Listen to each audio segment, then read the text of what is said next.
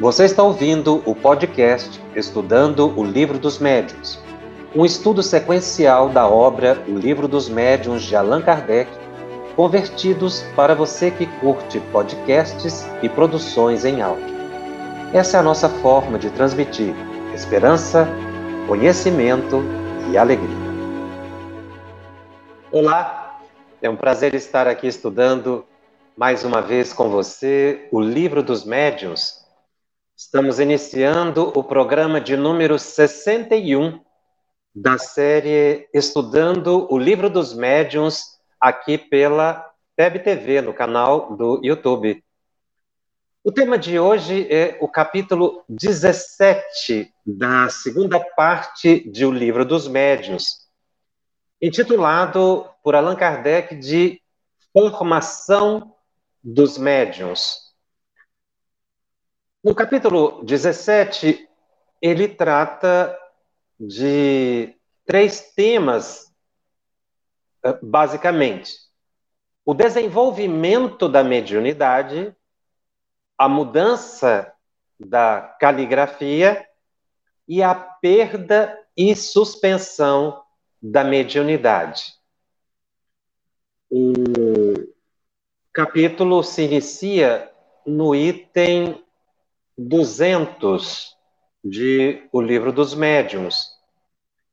Mas antes de propriamente adentrarmos as observações do codificador, é importante nós definirmos algumas expressões muito usuais nas instituições espíritas, no movimento espírita, tanto no Brasil quanto no exterior exatamente o que se refere ao desenvolvimento da mediunidade. Mediunidade é desenvolvível? Alguns dizem que não, que a mediunidade seria educável, o indivíduo educa a mediunidade. No entanto, Allan Kardec utiliza a expressão desenvolvimento e ele fundamenta que realmente, como é uma faculdade de natureza orgânica, a sua prática, o seu exercício promove uma ampliação, um desenvolvimento. Você parte de um ponto e, pela prática, você vai ficando mais habilitado a essa atividade mediúnica. Então, a faculdade mediúnica, ela realmente na visão do codificador, ela se ampliaria com o tempo, com o estudo e com a prática constante. Então, em Espiritismo, existe sim o desenvolvimento da mediunidade. Allan Kardec não utiliza a expressão educação do médium. Nós vamos ver a expressão educação do médium sendo utilizada, por exemplo, pelo espírito Emmanuel através de Chico Xavier, no livro eh, Mediunidade e Sintonia, para citar apenas um, quando ele utiliza as duas expressões. Ele fala em desenvolvimento da mediunidade e educação da mediunidade. Nós vamos ver outros autores também falando em educação da mediunidade. André Luiz fala em educação da mediunidade. É, Manuel Filomeno de Miranda fala em educação da mediunidade, Ivone do Amaral Pereira, Joana de Janes, enfim, vários autores encarnados e desencarnados tratam dessa possibilidade de educação. Mas enquanto o desenvolvimento da fluência no exercício da mediunidade, porque a prática facilita o processo, a educação, ela dá qualidade à tarefa. Porque a educação é do indivíduo. Pode-se dizer educação da mediunidade como educação do médium. Mas é a educação do ser humano. Porque o indivíduo pode ser desenvolvido, ou seja, ele ter uma mediunidade é, fluente, sem dificuldades para a psicografia, sem apresentar dificuldades para incorporação ou psicofonia. mas ele pode não ser educado. E aí, em Espiritismo também, nós temos que entender o que significa ou o que os espíritos definiram com Kardec educação.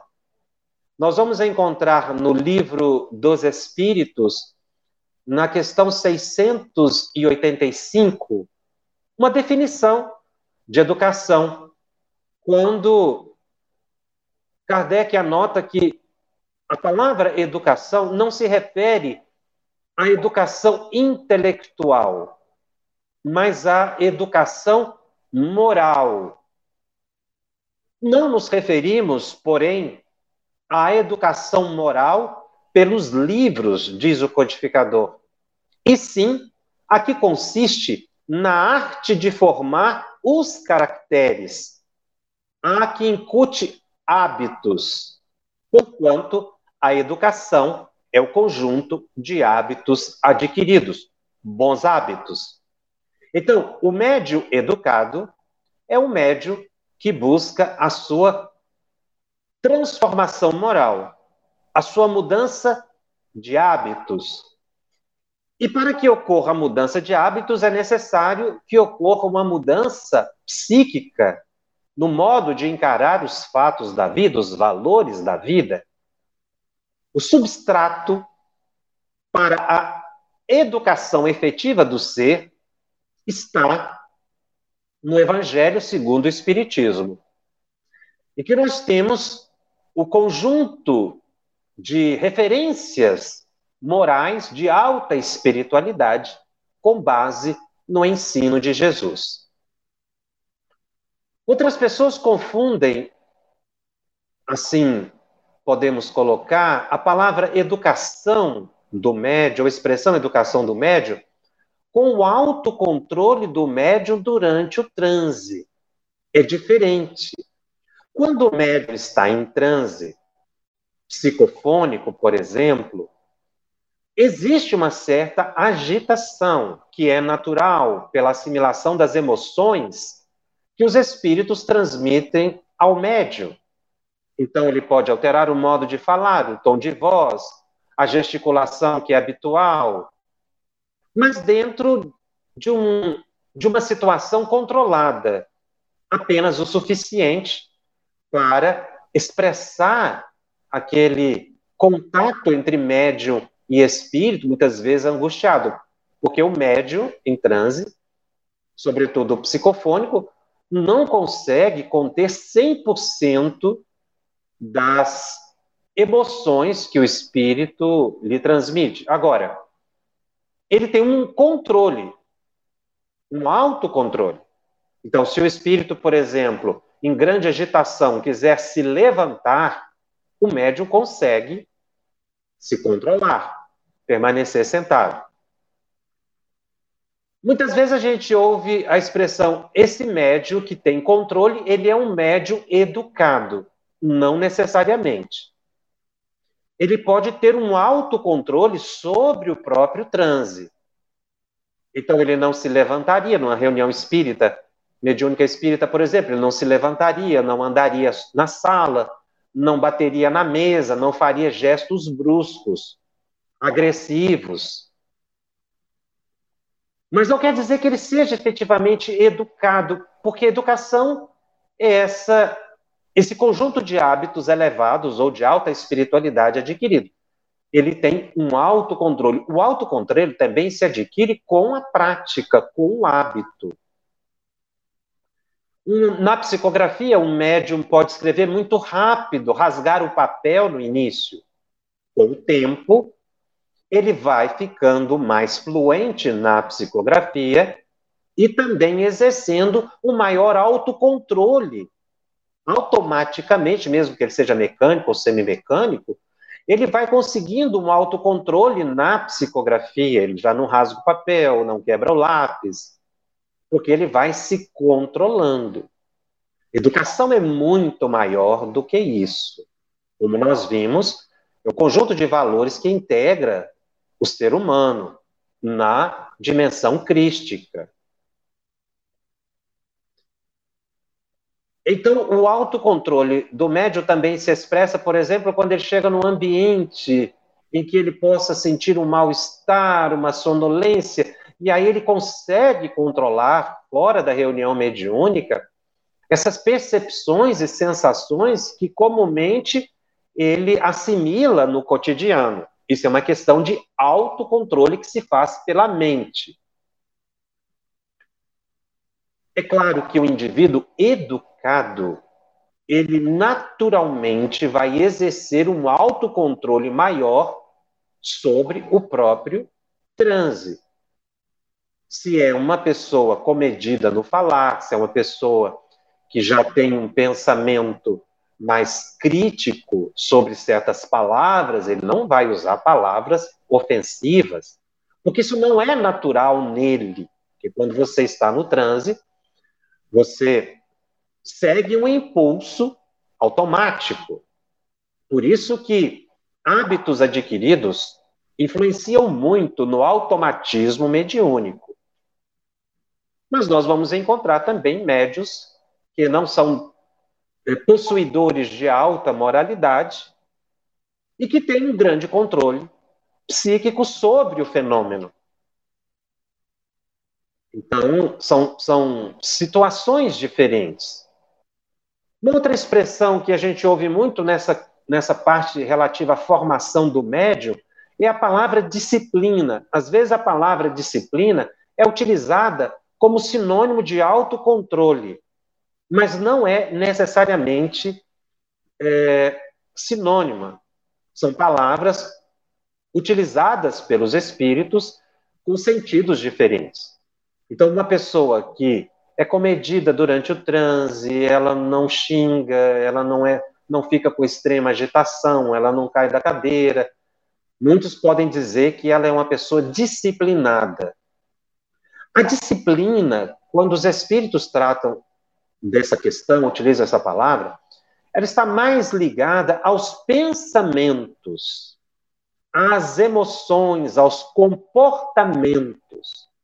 Disciplina é algo interior. Eu aceito a disciplina. Ninguém é capaz de me impor uma disciplina. Porque disciplina não é algo exterior. Então, eu posso ter um autocontrole durante o transe, mas no dia a dia eu não ter uma disciplina psíquica. Eu não ter, então, uma, um cuidado com as minhas emoções e com os pensamentos. Então, a palavra disciplina estaria mais ligada a essa questão dos comportamentos, das emoções.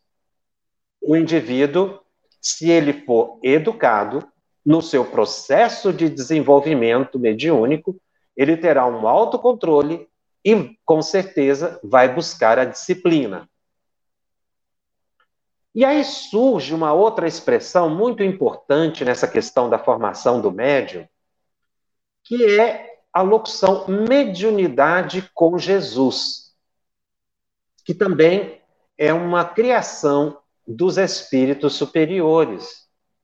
Nós vamos ver em alguns autores clássicos mencionando essa expressão, mas muito utilizada na atualidade, nas psicografias, nas psicofonias, a, a expressão mediunidade com Jesus, se referindo à transformação moral do médium ao médium que busca a sua espiritualização com referência em Jesus.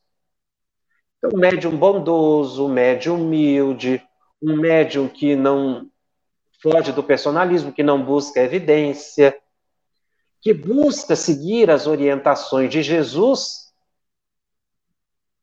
no momento em que ele está exercendo a faculdade mediúnica gratuita, a, a, a mediunidade sem nenhum exibicionismo, sem tentar nenhum ganho.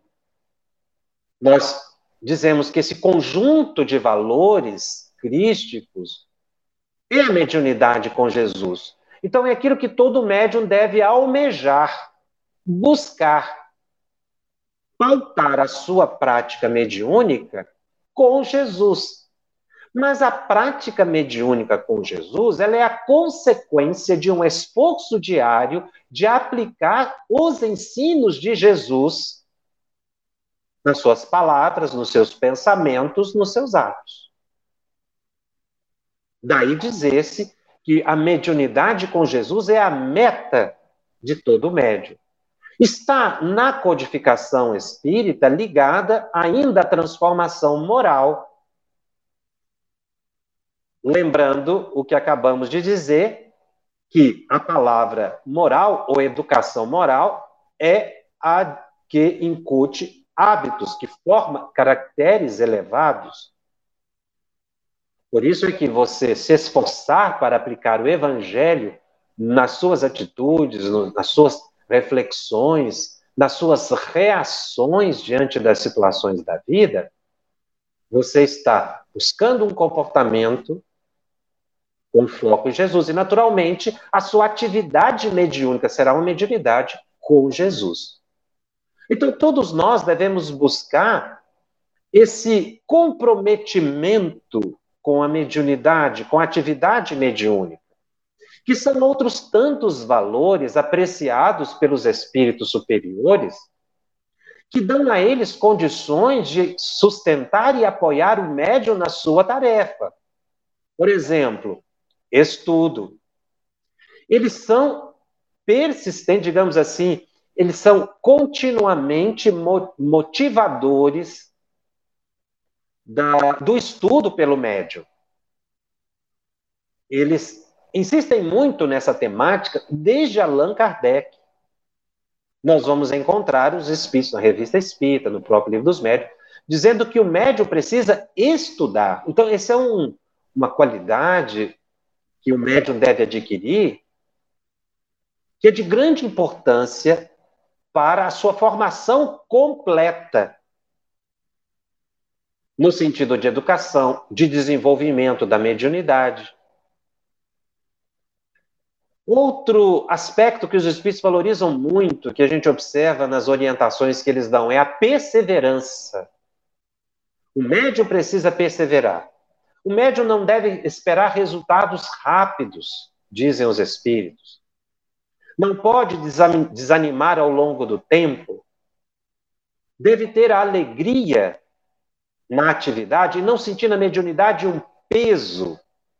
Não é algo que lhe constrange, mas é algo que lhe liberta.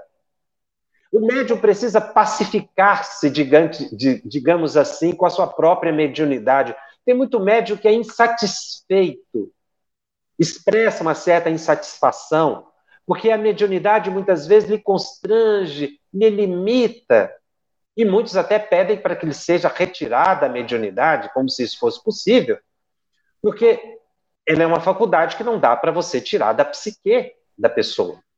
E ele foi preparado para isso no mundo espiritual. Ele precisa aprender a conviver com a faculdade mediúnica. Então, a perseverança, tanto na prática quanto no estudo, amplia as visões do médium em relação à sua própria faculdade e faz com que ele se harmonize internamente. Ele entre num processo de autoconhecimento, uma reflexão da importância que é a mediunidade na vida dele. A mediunidade ostensiva ou não ostensiva, e a grande oportunidade que ele tem de resgate do passado, de prova, de expiação, pela prática mediúnica constante, comprometida, porque aí ele vai adquirir a confiança dos bons espíritos e no esforço que ele empreende na sua autotransformação. Então, o médium, dentro desse processo, ele deve expressar esse comprometimento com a prática mediúnica, demonstrar disponibilidade, que seja uma vez na semana, que é o, tempo que se espera para a prática mediúnica, mas que ele faça todo o esforço para estar ali. Mas não somente de corpo. O comprometimento implica num preparo diário, constante, de estudo, de meditação, para que ele, nos momentos fugazes do contato com os espíritos de forma mais direta, ele tenha condições psíquicas de interpretar o pensamento dos espíritos superiores.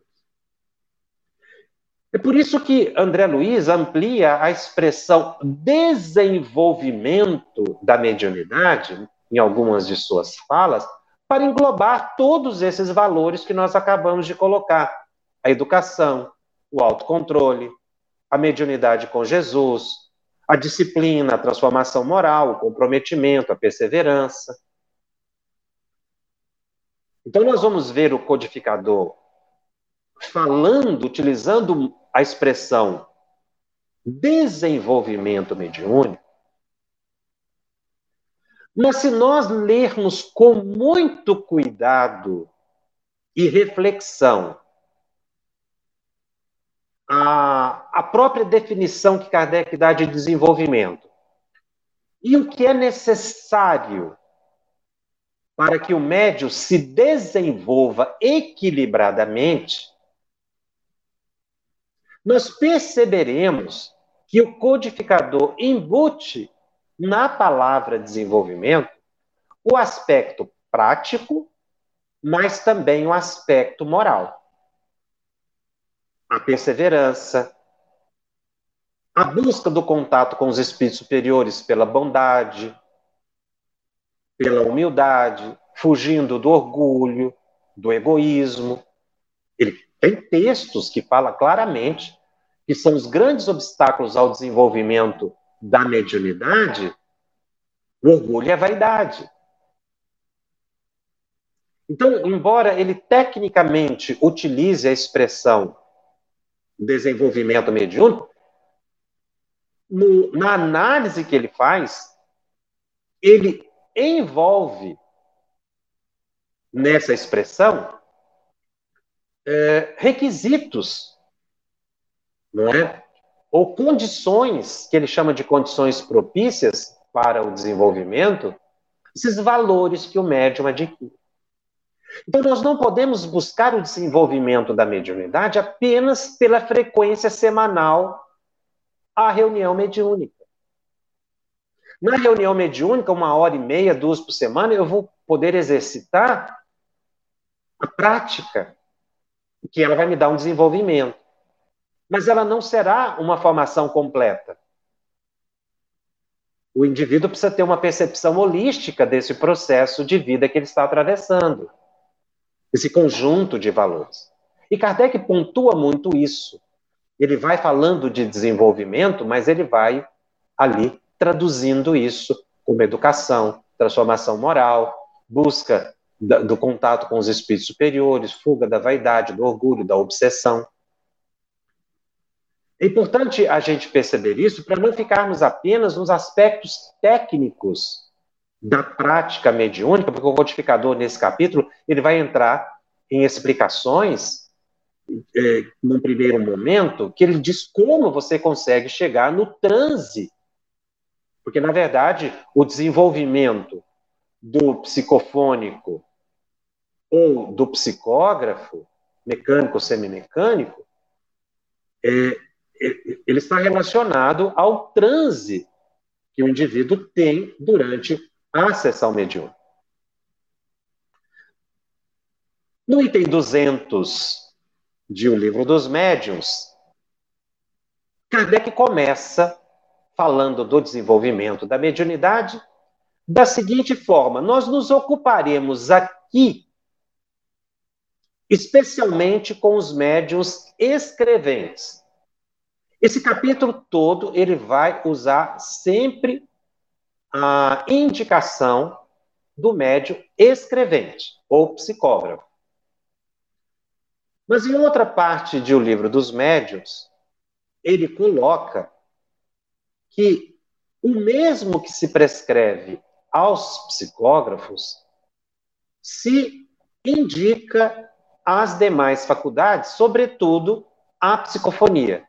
Então, essas orientações que ele vai colocar aqui nesse capítulo se refere sim à psicografia e à psicofonia, que são as manifestações de efeitos intelectuais.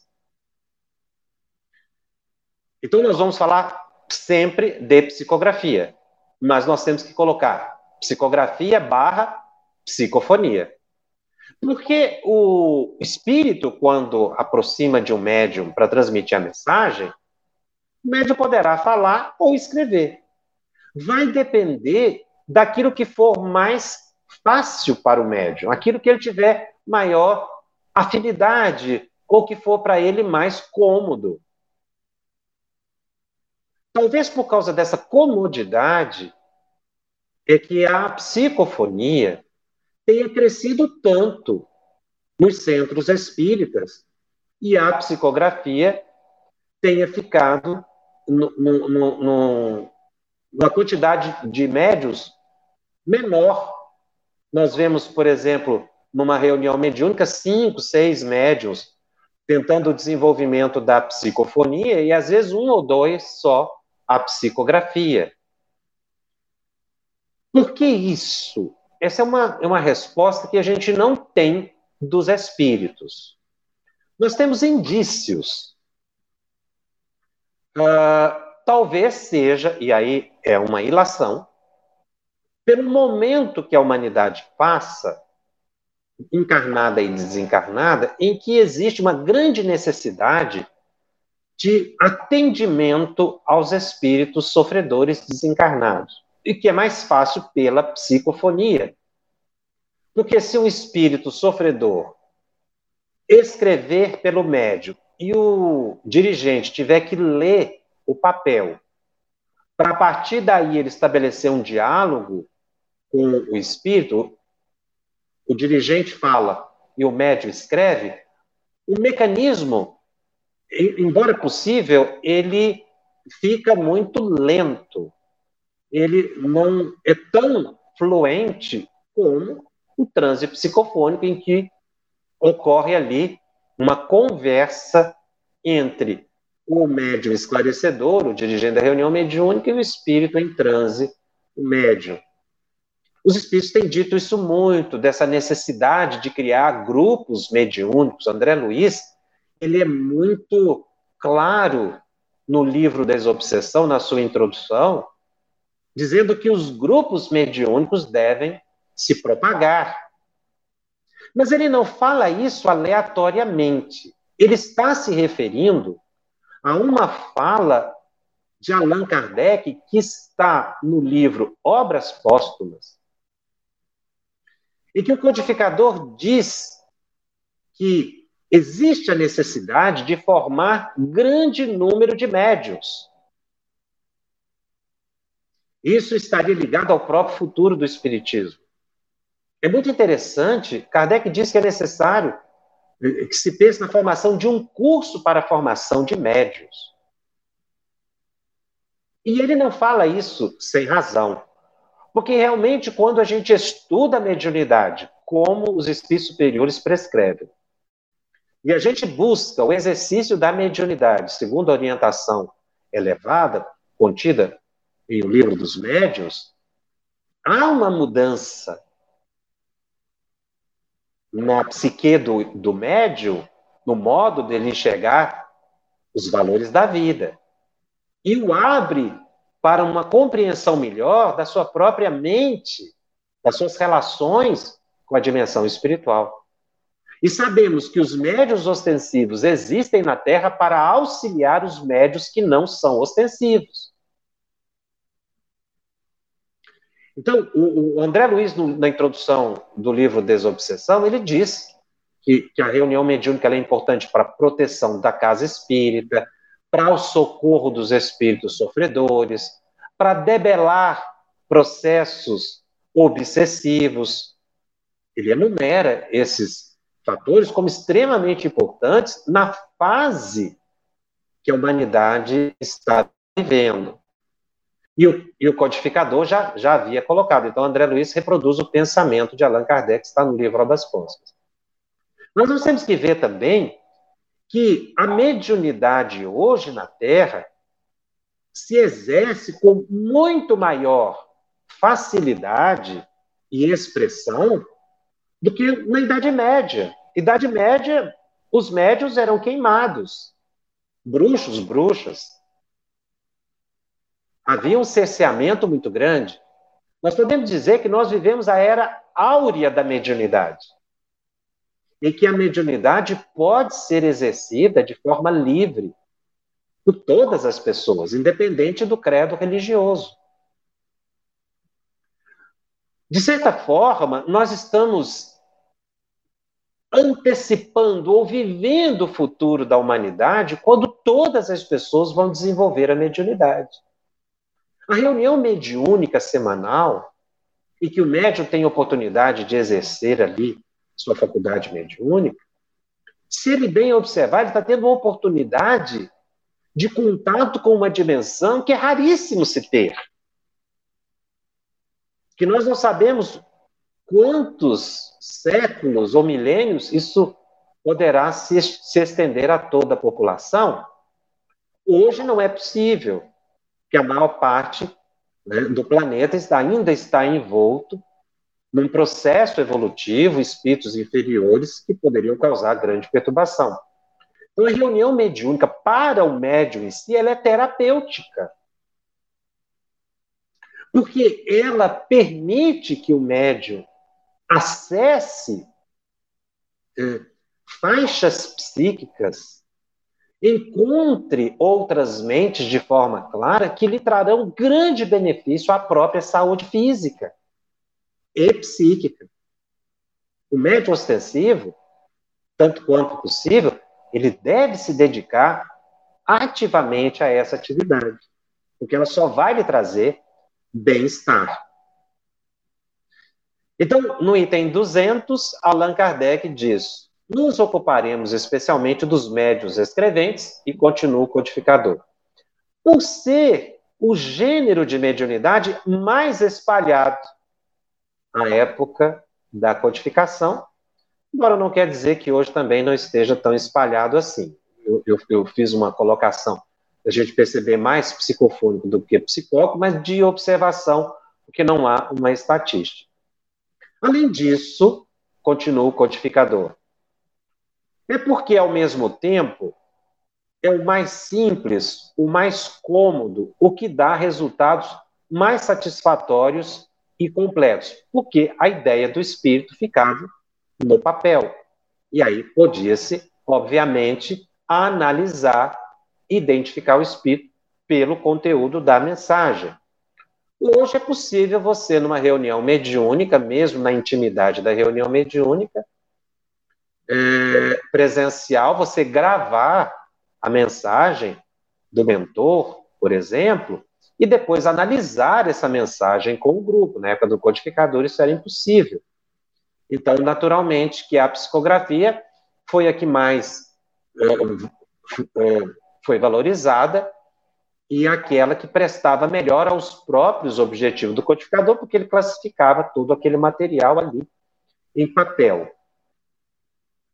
E aí ele faz uma observação muito interessante ainda nesse item 200, é também o que toda gente ambiciona possuir. Infelizmente, até hoje, por nenhum diagnóstico se pode inferir, ainda que aproximadamente, que alguém possua essa faculdade. Até hoje a gente ouve essa, essa pergunta. Eu sou ou não sou médium? Muitas pessoas fazem essa indagação. Ninguém pode dizer se uma pessoa é ou não é médium. Existem alguns traços, alguns indícios. Como nós já dissemos aqui de outras vezes, a, a identificação do médium é por exclusão de um possível diagnóstico patológico ou enfermiço. Se a pessoa não tem nenhum distúrbio, então nós vamos considerar a mediunidade. Como assim distúrbio? Uma pessoa está vendo espíritos, conversando com espíritos, é, tendo dores no corpo, dor de estômago, dor de cabeça, mal-estar, noites mal dormidas. Você deve buscar verificar se isso não tem uma causa orgânica. Não tendo, afastada toda possibilidade de enfermidade, você deve considerar a mediunidade, a, a, a existência da faculdade mediúnica ostensiva no indivíduo, portanto, ela é por exclusão, não deve ser o primeiro, a primeira hipótese para se definir, porque o próprio codificador coloca aqui que não existe um diagnóstico que você possa é, identificar a mediunidade. Uma outra forma de, de você identificar, não só pelo diagnóstico de exclusão, mas é também colocando o indivíduo na reunião mediúnica. Então, o indivíduo que às vezes sente tremores nas mãos, muita vertigem, você feito aquele tempo de preparo que o médium necessita, você o leva à reunião mediúnica e ali vai se perceber se ele é um médium ostensivo ou não. Então, deve se exercitar, você deve testar isso, né? para que você possa é, identificar. Porque não há um diagnóstico, não há uma fórmula, não, não existem, assim, indícios mais ou menos comuns. Porque cada médio tem o seu desenvolvimento próprio. Uns sentem uma coisa, outros sentem outra, uns dão certas definições, outros diferentes. Ah, Kardec, analisando essa questão do diagnóstico da mediunidade na pessoa, ele diz os sinais físicos é, nos quais algumas pessoas julgam ver indícios, nada tem de infalíveis.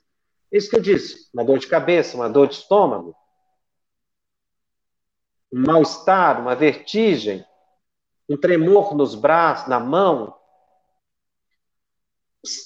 Às vezes a gente pode dizer que isso é um indício, mas isso não é infalível, não é absoluto, não é regra. E é por isso que a gente tem que tomar muito cuidado quando diz você é médio de tal faculdade e levar a pessoa para a reunião mediúnica com esse propósito. É melhor, muitas vezes, não definir, esperar que a faculdade espontaneamente se defina. E Kardec continua: ela se manifesta nas crianças, nos velhos, homens, mulheres, quaisquer que seja o seu temperamento, independente do estado de saúde, a mediunidade pode se manifestar com pessoas saudável, enferma, de temperamento mais calmo, mais agitado. A, a, o desenvolvimento da faculdade, a, o, o surgimento da faculdade, ela também independe do grau de desenvolvimento intelectual e moral. Só existe um meio de se comprovar a existência, diz o codificador: é experimentar.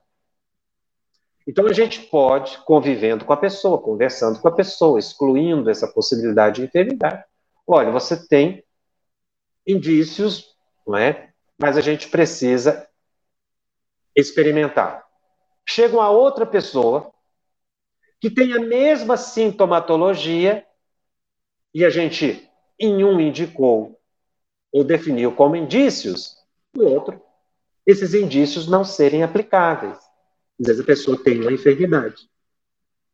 Treme uma, a mão direita, por exemplo. Né? A pessoa pode ter algum distúrbio neurológico que está fazendo com que ela fique com a mão tremendo. E que não quer dizer que isso seja decorrente de uma possível psicografia. Essas orientações iniciais de Kardec são muito importantes para a gente não prometer a ninguém desenvolver a mediunidade. Não desestimular a pessoa a experimentar, mas também não insuflar, não tirar o estímulo, mas também não incentivar excessivamente. É por isso que a pessoa precisa passar por um tempo de estudo. Porque se ela passa por um tempo de estudo com o grupo, o dirigente vai ter a oportunidade de conhecer essa pessoa. E ela também entender melhor do processo do que ser colocada de forma abrupta numa reunião mediúnica. É um risco muito grande. Porque ela pode ter comprometimentos psicológicos muito graves que lhe marcarão. Nós temos que entender que uma pessoa, quando está na fase de desenvolvimento mediúnico, esse é um período de grande vulnerabilidade na vida da pessoa, que marca muito a pessoa.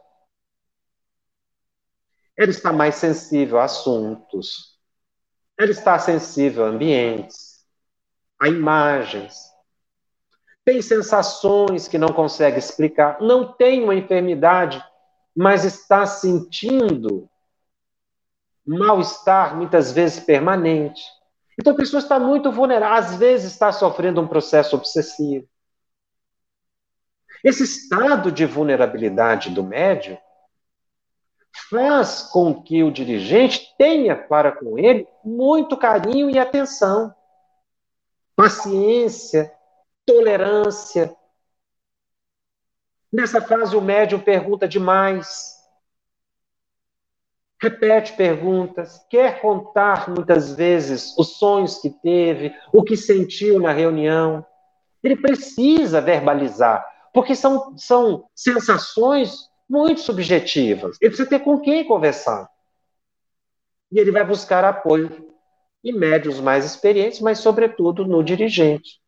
Então, o dirigente da reunião mediúnica tem que estar acessível e evitar esses, esses diagnósticos assim peremptórios, afirmativos, você é isso, você é aquilo, você tem ou não tem mediunidade. Ou se coloca a pessoa na reunião mediúnica, força o desenvolvimento, sobretudo quando nós estamos lidando com jovens. Pessoas maduras ou jovens que não são bem orientadas, muitas vezes se afastam do centro espírita. E às vezes depois até criticam o espiritismo.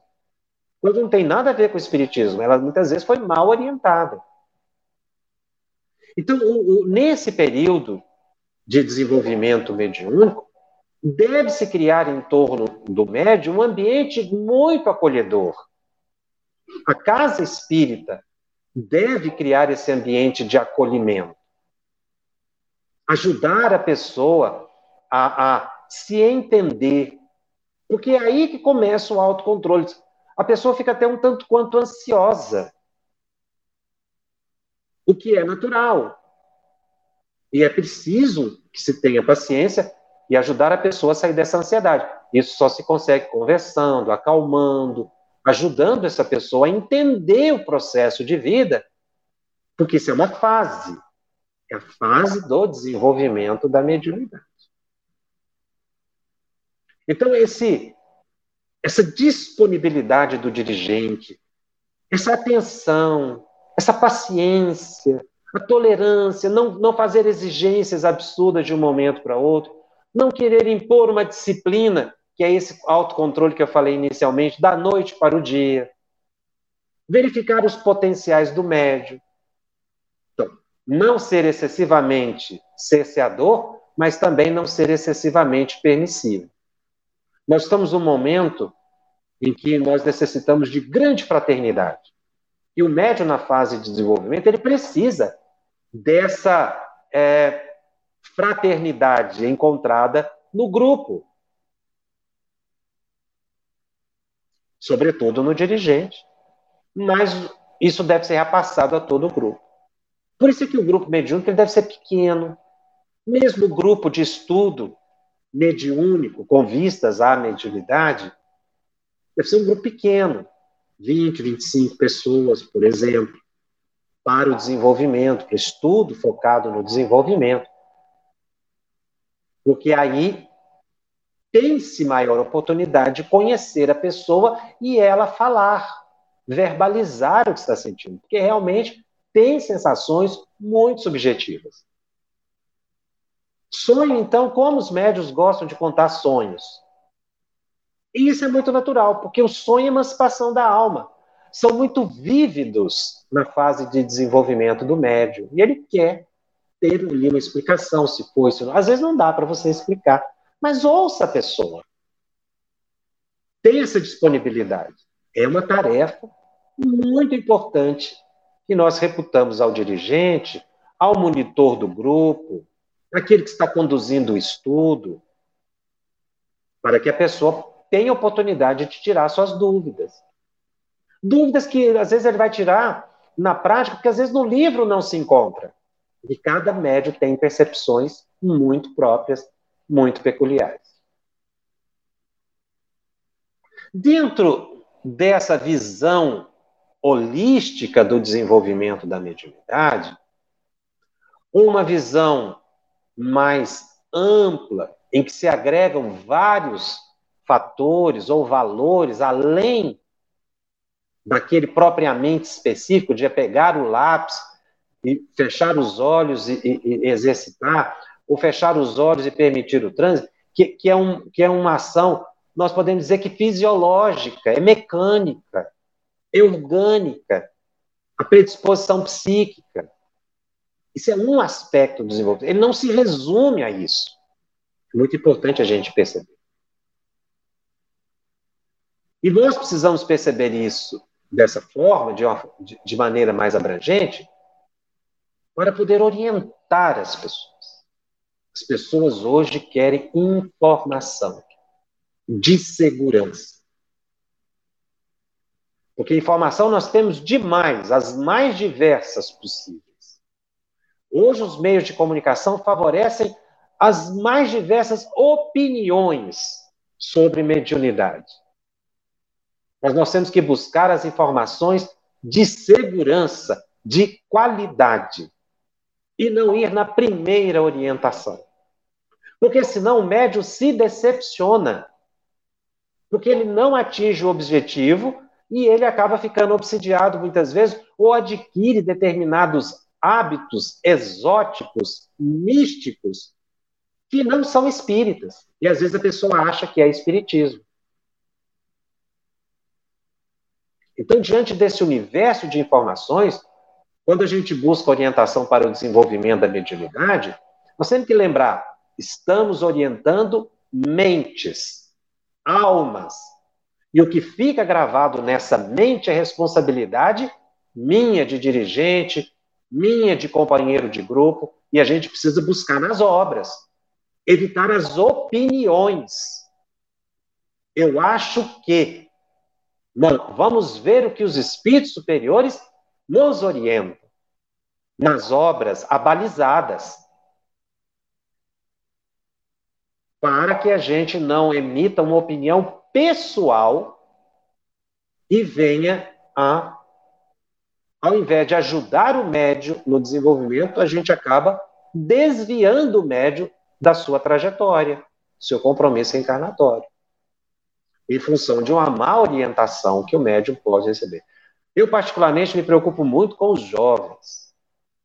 18, 19, 20 anos, 22, 23 anos, 24 anos, são jovens que já têm muitas vezes uma formação acadêmica muito boa, mas que apresentam um momento de grande fragilidade no momento, na época do desenvolvimento da mediunidade.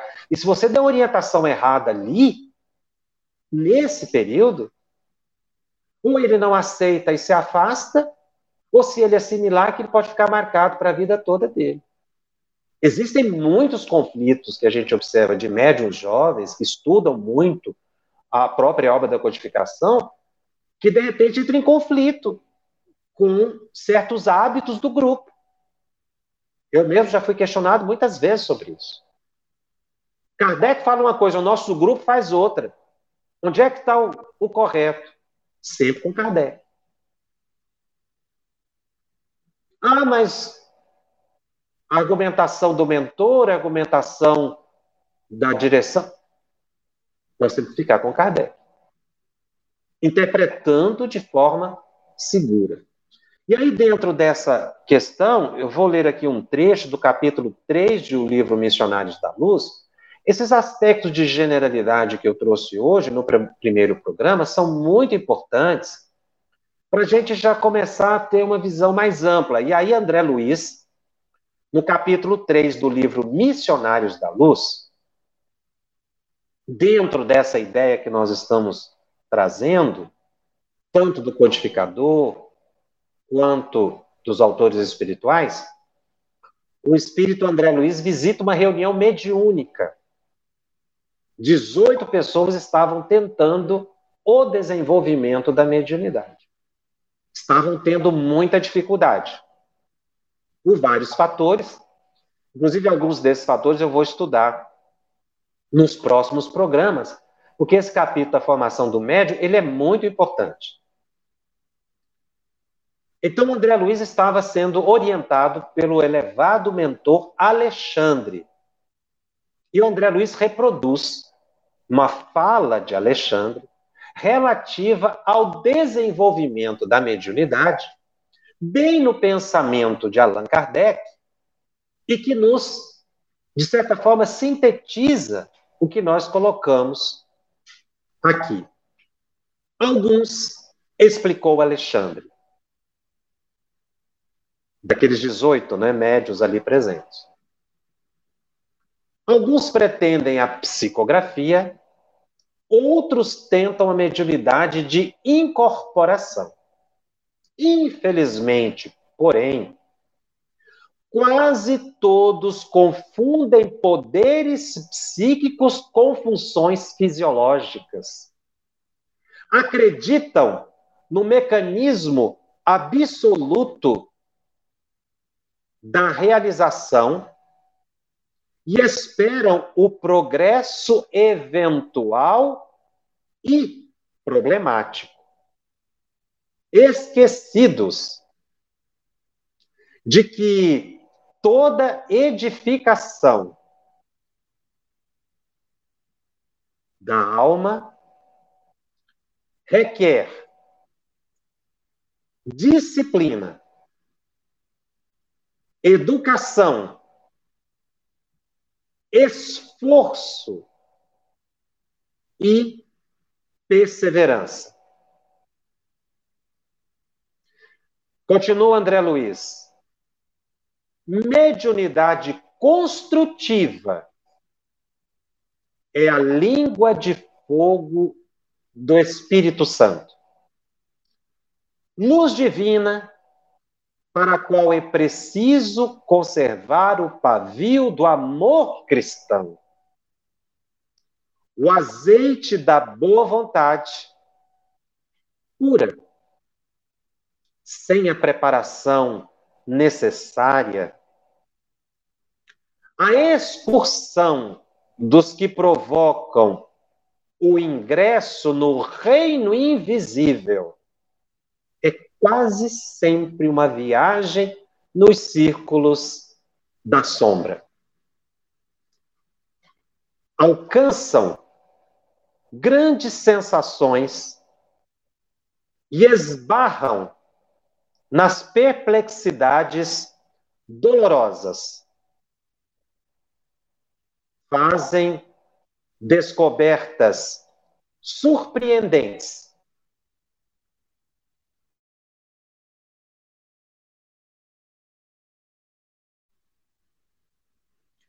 fazem descobertas surpreendentes e acabam nas ansiedades e dúvidas sem fim.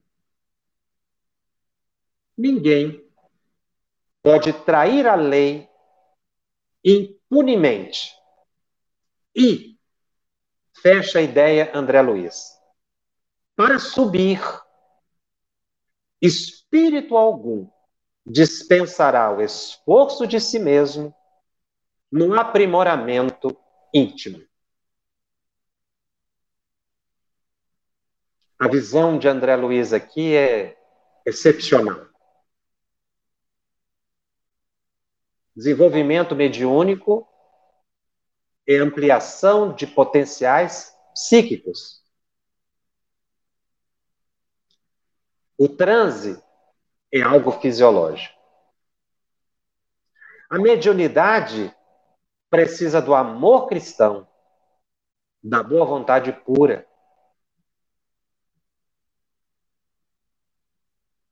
E ele diz que ingressar no reino invisível sem o preparo é uma viagem nos círculos da sombra.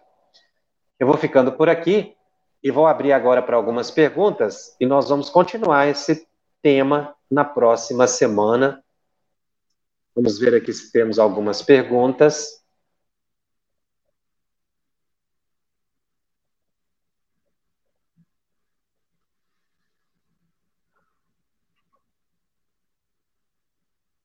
A Janaína faz uma pergunta Janaína Galdino, como diferenciar além das vozes? Já vi minha avó e tenho sonhos muito reais com pessoas que já desencarnaram.